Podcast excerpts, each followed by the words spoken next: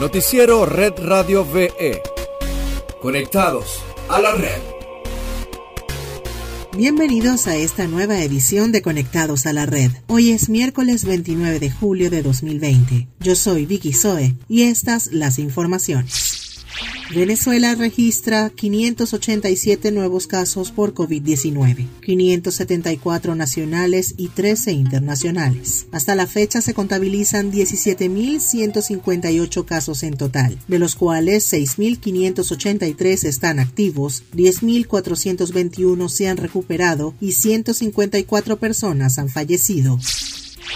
En Red Global te contamos que en Colombia tres campesinos fueron asesinados en el departamento de Córdoba. Esta masacre es la segunda en menos de 48 horas en la localidad de San José de Uré, en donde antes ya habían sido sacudidos por la matanza de una familia completa en ese lugar. Los cuerpos fueron hallados a la orilla del camino. De acuerdo a las denuncias de activistas de derechos humanos, el crimen es atribuido al grupo de los Caparrós, organización delictiva que se disputa el control de la zona con los también mafiosos del clan del Golfo. Adicional a estos dos sucesos sangrientos en menos de dos días, unas 100 familias abandonaron sus casas. Este desplazamiento forzado se produce luego de recibir amenazas de muerte por parte de grupos armados ilegales en la zona.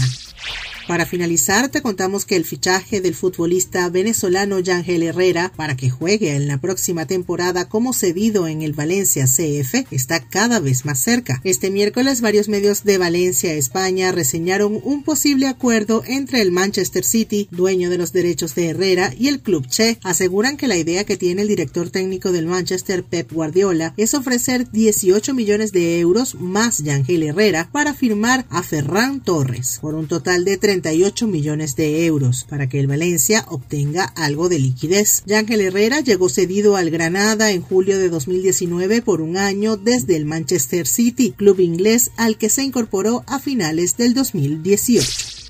Hasta aquí llega Conectados a la Red. Para más información visita redradiove.com y síguenos en nuestras redes sociales arroba redradiove. Hasta mañana.